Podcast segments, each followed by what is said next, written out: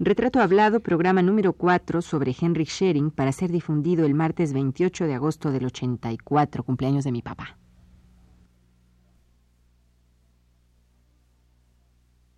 Radio UNAM presenta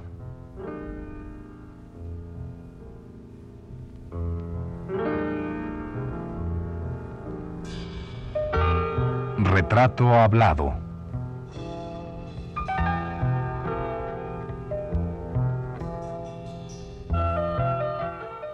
Henrik Schering. Un reportaje a cargo de Elvira García.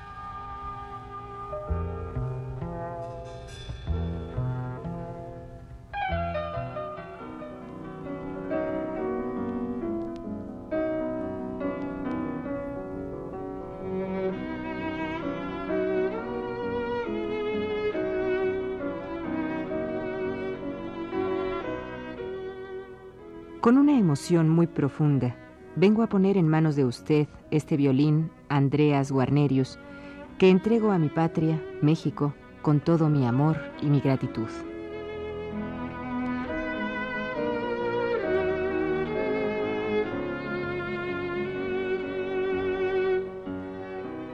En él hago don de parte de mí mismo, ya que ha sido el compañero de mi vida durante 35 años. Efectivamente, fue en 1937 cuando al obtener el primer gran premio con distinción en el Conservatorio Nacional de París, me lo obsequiaron mis padres, lo que representa para mí un motivo más de veneración por mi instrumento.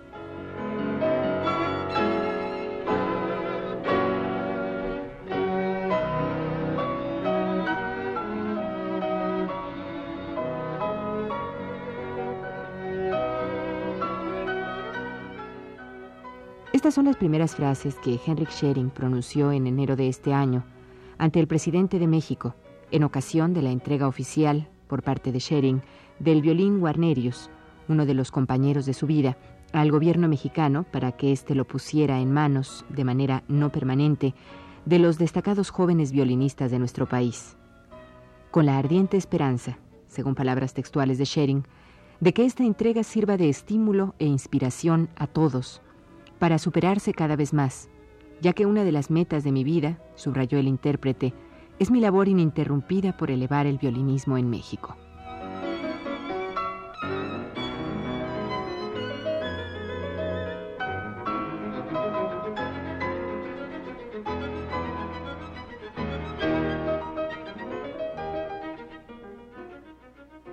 En aquella ceremonia se cristalizaban más de 30 años del trabajo de Henrik Schering en pro de la enseñanza del violín en nuestra patria y de la difusión de nuestros compositores en el extranjero.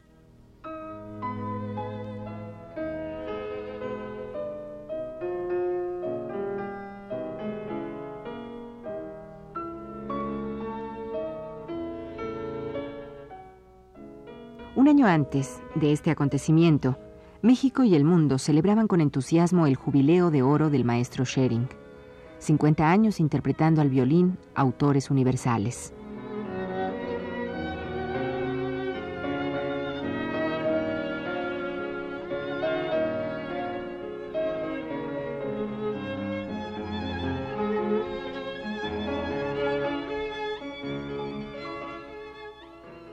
Me sorprende su repertorio tan, tan rico y variado que incluye hasta Sabre Marroquín y, y Agustín Lara. ¿Qué ¿Usted hace la diferencia entre la música popular y la música culta que tanto bueno, se pero, menciona? Pero oiga, ¿por qué decir la música culta? ¿Por qué, por qué emplear esas palabras que yo, que me perdonen todos, que son, eh, son, es una terminología comercial, música, música fina, música buena, música culta? ¿Qué es, qué es esto? Yo creo que cuando yo interpreto una obra del compositor norteamericano Gershwin. Tengo grabados sus, eh, sus tres preludios. Pues, ¿qué me importa si, si es culto o, si no lo es? ¿Cómo no va a ser una música culta si es una música estupenda, escrita, como, eh, como dije antes, con talento, con, inspiración y además con conocimiento de las raíces empleadas en esta música? ¿Cómo la música del maestro Sabre Marroquín no va a ser culta si él emplea emplea eh, temas del terruño mexicano, eh, mm, posiblemente no sea del, Distrito Federal, pero en fin, por eh, Oaxaca, o en fin, algún, algún estado del sur, porque él estuvo buscando, estuvo tratando de captar algo de esa riqueza inagotable que yo acabo de mencionar. Ella existe y yo quisiera que él que me diga que la música es maestro sabe marroquín, que no es música culta, pues que, me pida una cita y que se encuentre conmigo. Entonces yo creo que le daré una explicación, una explicación no violenta, pero nada más con mi violín en, en la mano y con mi pianista sentado al piano. Yo creo que le daremos una explicación muy clara, inmediata. Cuando usted habla de Agustín Lara, usted sabe que Agustín Lara adoraba a Madrid y los madrileños siguen adorándolo, lo consideran como si fuera de ellos. Pues es el caso de, de que a veces es un artista de un país X que descubre y que ensalza y que enaltece el país, eh, eh, la música del país Y. Y esto se ha dado muchas veces. No olvidemos de que a un a un compositor como Brahms, y yo espero que todos los, eh, los que, en fin, oyen música más bien por esnovismo que por amor, que, que estarán de acuerdo conmigo que Brahms fue uno de los máximos compositores de todos los tiempos. Nacido en el año 1833, falleció en el año 1897. Y sin embargo la música de él parece que fuera escrita ayer. Es una música que nos acompaña en, eh, en el avión o en el estudio o en, el escritorio, en el consultorio, qué sé yo. Parece que Brahms ha escrito sus sinfonías o su concierto para violín o su primer y segundo concierto para piano, que fue ayer. Para mí Brahms es uno de los compositores más cercanos a nuestra sensibilidad de hoy. Bueno, todos saben que es música culta, que es música fina. Pero, ¿dónde fue escrita? ¿Dónde fueron escritas páginas, miles de páginas de esta música cultísima? Fueron escritas en unos cafetuchos vieneses donde el maestro estaba oyendo, deleitándose con la interpretación de la música húngara por aquellos aquellos conjuntos, ¿verdad? Eh, folclóricos. Entonces, ¿por qué decir esto es culto, aquello no lo es? Mentira. Si hay talento, ya hay cultura. Si hay espíritu, hay cultura. Si hay sinceridad, hay cultura. Si hay emoción, hay cultura. Para mí lo inculto es algo que se escribe nada más a través de algunos instrumentos electrónicos o eh, a través de algunas elucubraciones eh, mórbidas de, una mente que pues, no conoce la paz, que no conoce la, alegría, que no conoce la satisfacción, que no conoce la pasión, que no conoce la, digamos, la, satisfacción de la pasión. Entonces sí, entonces esa música no, es, no tiene cultura, ergo no es culta. Yo el otro día en, el canal, eh, el canal, eh, ¿cuál era? Yo creo que... No. No, bueno, era en una plática con el amigo mm, Ricardo Rocha. El canal 2. Eh, sí. Me pidieron que tocara el violín. Yo le dije que acababa de llegar de, mm, de, Europa y que desde luego que mm, había dormido en el avión y que no, que no me sentía como para tocar el violín, pero no quise decepcionar al público.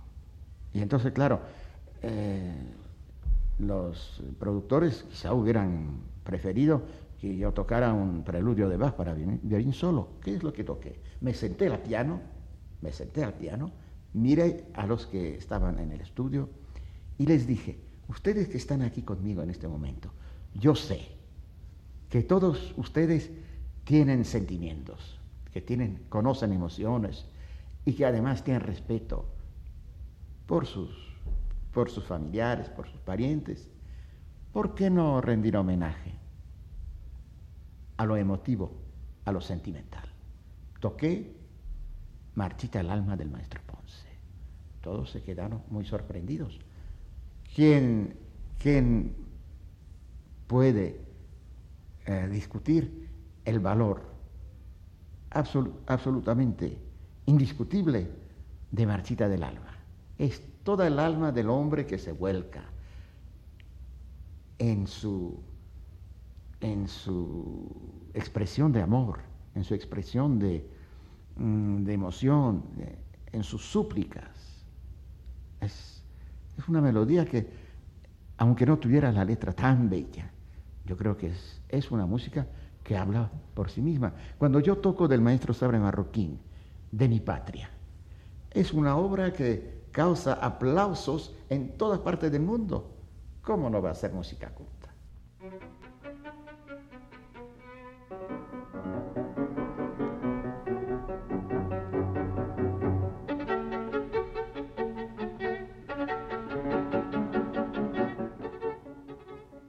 Como ejecutante del violín, Schering ha interpretado una considerable y muy importante cantidad de piezas escritas para ese instrumento, tanto del repertorio clásico como del contemporáneo.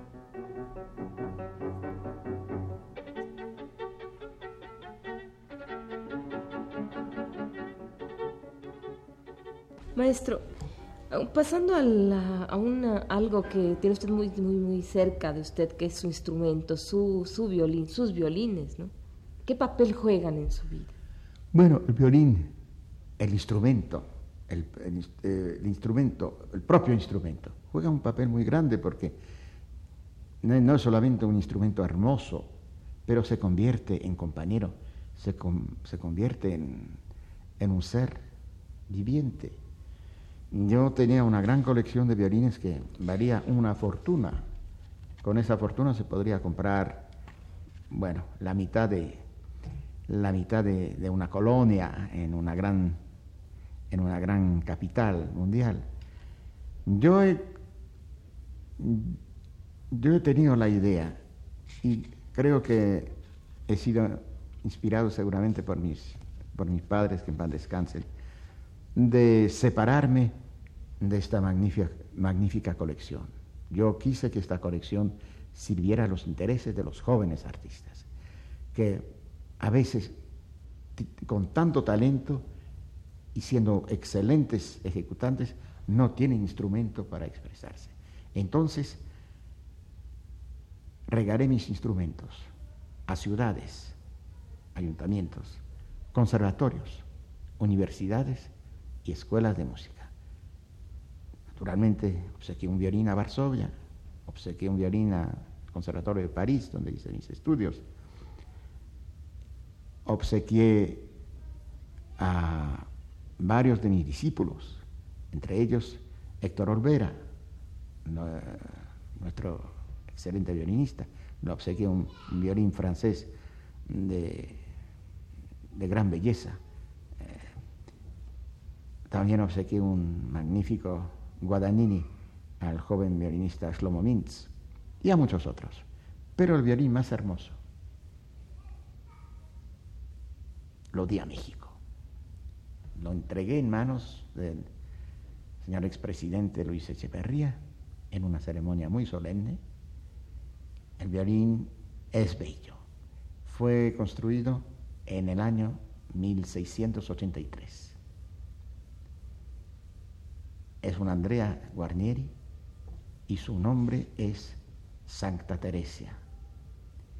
Este violín hoy en día es patrimonio nacional en, las estipulaciones autorizan a los primeros concertinos de la Orquesta Sinfónica Nacional de utilizarlo. Y si fuera necesario, también a los concertinos de, las, de la Orquesta Filarmónica de la Ciudad de México. Y en caso extraordinario, a, a cualquier joven y altamente talentoso violinista mexicano. Este violín, si no me equivoco, está asegurado en una, en una cantidad astronómica. Sé que se le cuida bien. Sé que está tocando, está está en vida, que no es un violín de colección que nada más permanece bajo vidrio, porque nosotros sabemos que la madera es como, como nuestra piel, vive, necesita respirar. El único violín que, con el cual quedé, porque necesito, necesito una voz para expresarme, también es un Garnerius y también es, es un violín bonito, posiblemente no tenga, no tenga la, eh, el valor incalculable del instrumento que, que ofrecía a México, pero es un violín cuyas voces van muy de acuerdo con mi sensibilidad, de manera que, de manera que estoy perfectamente feliz con mi violín. ¿Sabe usted que en cuestiones de, de amor y en cuestiones de música, yo creo que eh, yo creo que no hace falta ser polígamo.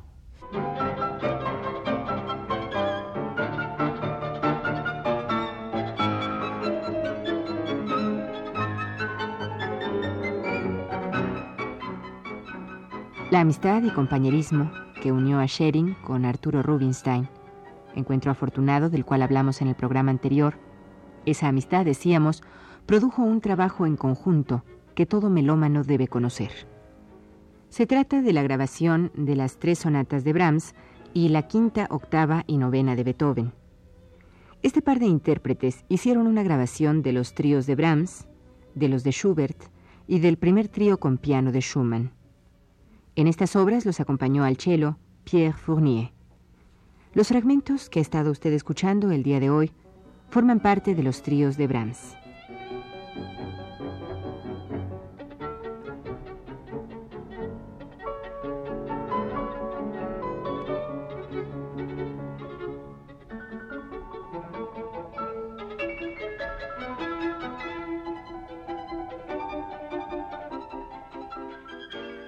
El autor que más ha amado usted o que más ama usted, porque lo ha conocido a través de sus interpretaciones, ¿quién es? Sería Bach en este caso. Bueno, Bach, desgraciadamente, como ha vivido, ha, nacido en el, siglo XVII, no pude conocerlo personalmente, pero he leído tantos libros sobre él, he convivido con él espiritualmente en tal forma que es un poco como si, es como si como si hubiese habido un contacto físico.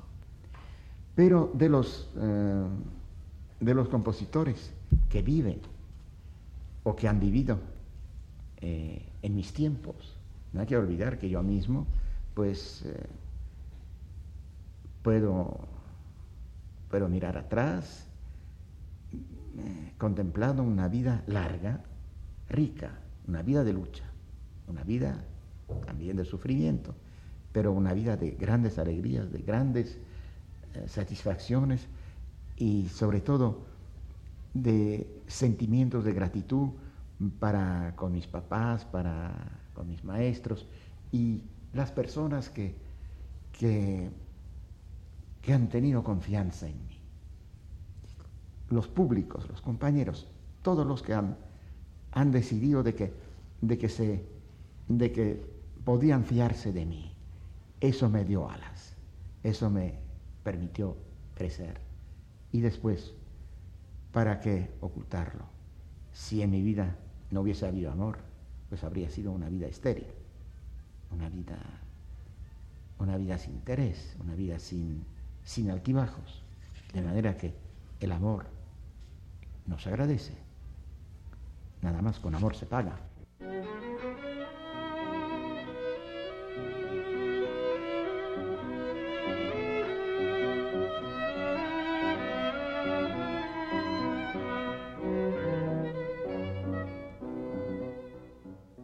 Además de conocer e interpretar casi todo el repertorio clásico de música para violín, el maestro Henrik Schering ejecuta con orgullo piezas mexicanas populares de autores tales como Tatanacho, Agustín Lara y Sabre Marroquín.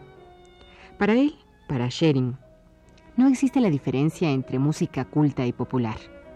Toda es simplemente buena o mala música.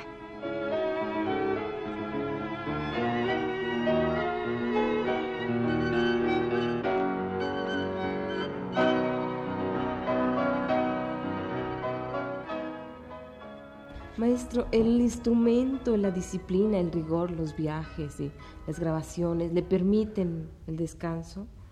¿O usted Pues descansa hay trabajando? Que, hay que creer que sí, pero usted me parece que está muy cerca de la verdad. Yo descanso 10 días o 12 días, 6, 8 veces al año. A veces, por ejemplo, ahora sí, me otorgué un poco más de dos semanas de descanso absoluto. Pero si usted realmente, si usted me apretara un poco, si usted me preguntara, oiga, ¿usted está seguro que usted no hizo sino descansar? No ha hecho otra cosa.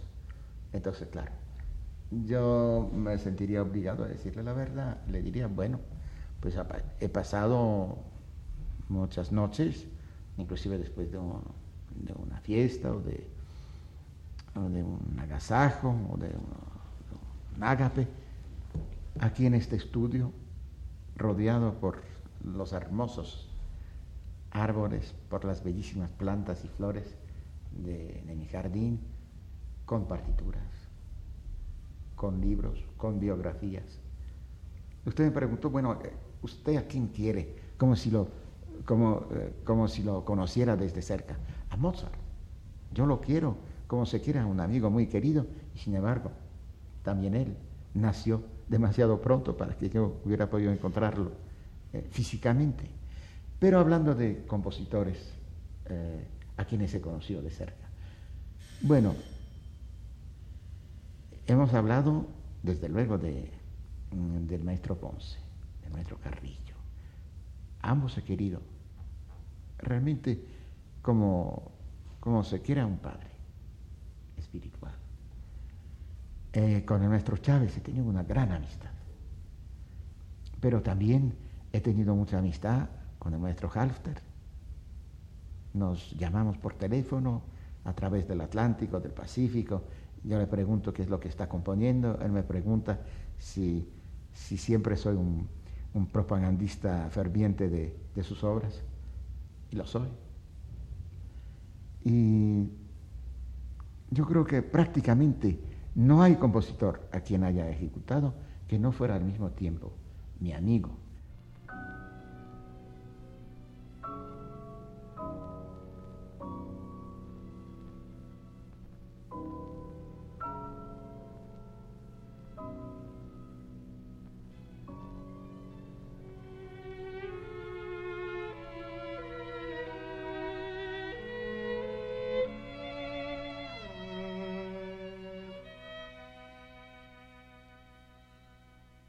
Hemos hablado ya anteriormente de las condecoraciones que Henrik Schering ha recibido. Es necesario mencionar en este momento que este artista es presidente de honor de las Juventudes Musicales de México desde hace ya algunos años.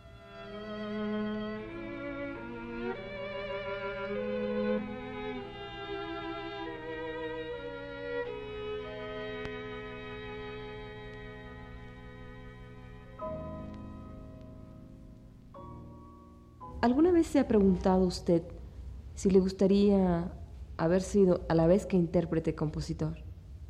Claro que me he hecho este- esta pregunta desde muy temprana edad, hasta tal grado que tuve la suerte de estudiar con una gran maestra, con Nadia Boulanger, en, en París.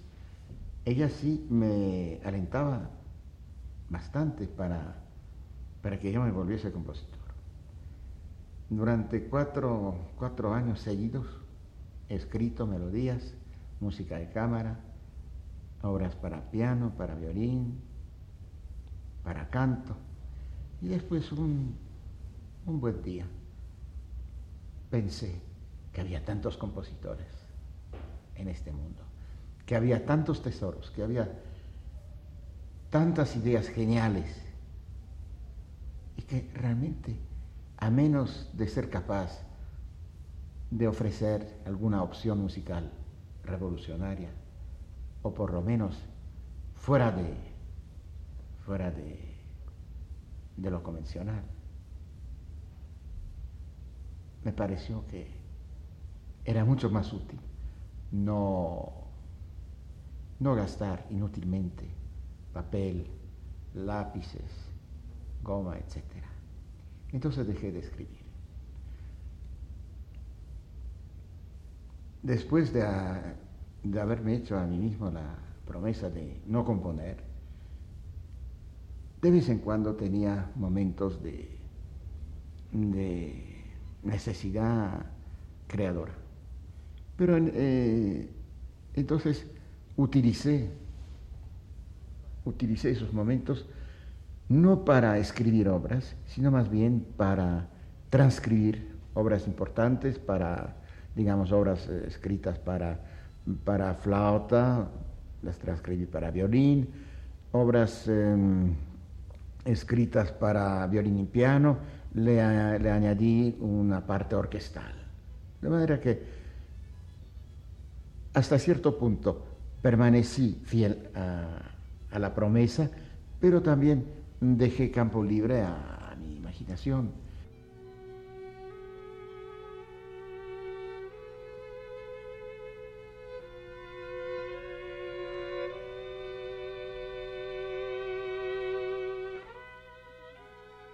Esta serie de programas han sido, en el caso de la personalidad polifacética de Henrik Schering, apenas un boceto de un gran retrato.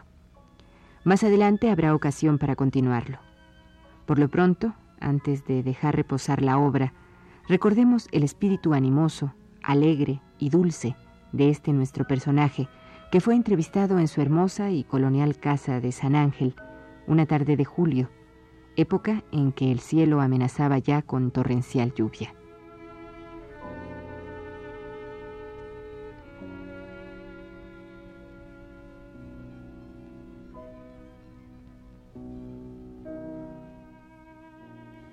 Antes de despedirnos, le dejaremos oír a usted, amable Radio Escucha, un fragmento del trío para piano, violín y cello de Robert Schumann que interpretan los maestros Schering, Rubinstein y Fournier.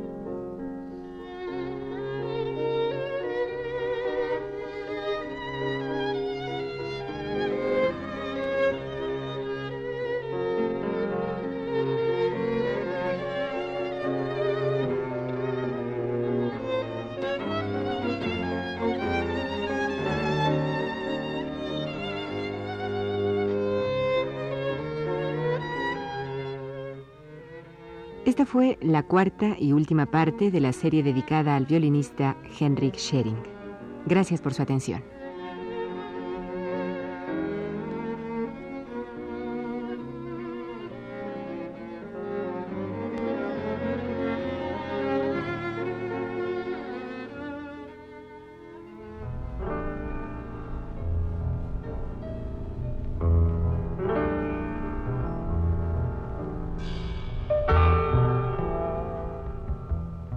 UNAM presentó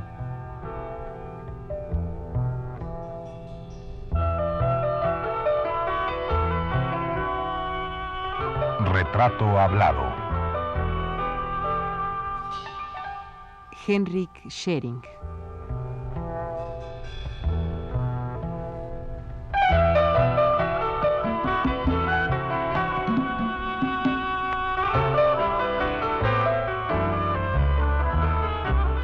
Reportaje a cargo de Elvira García.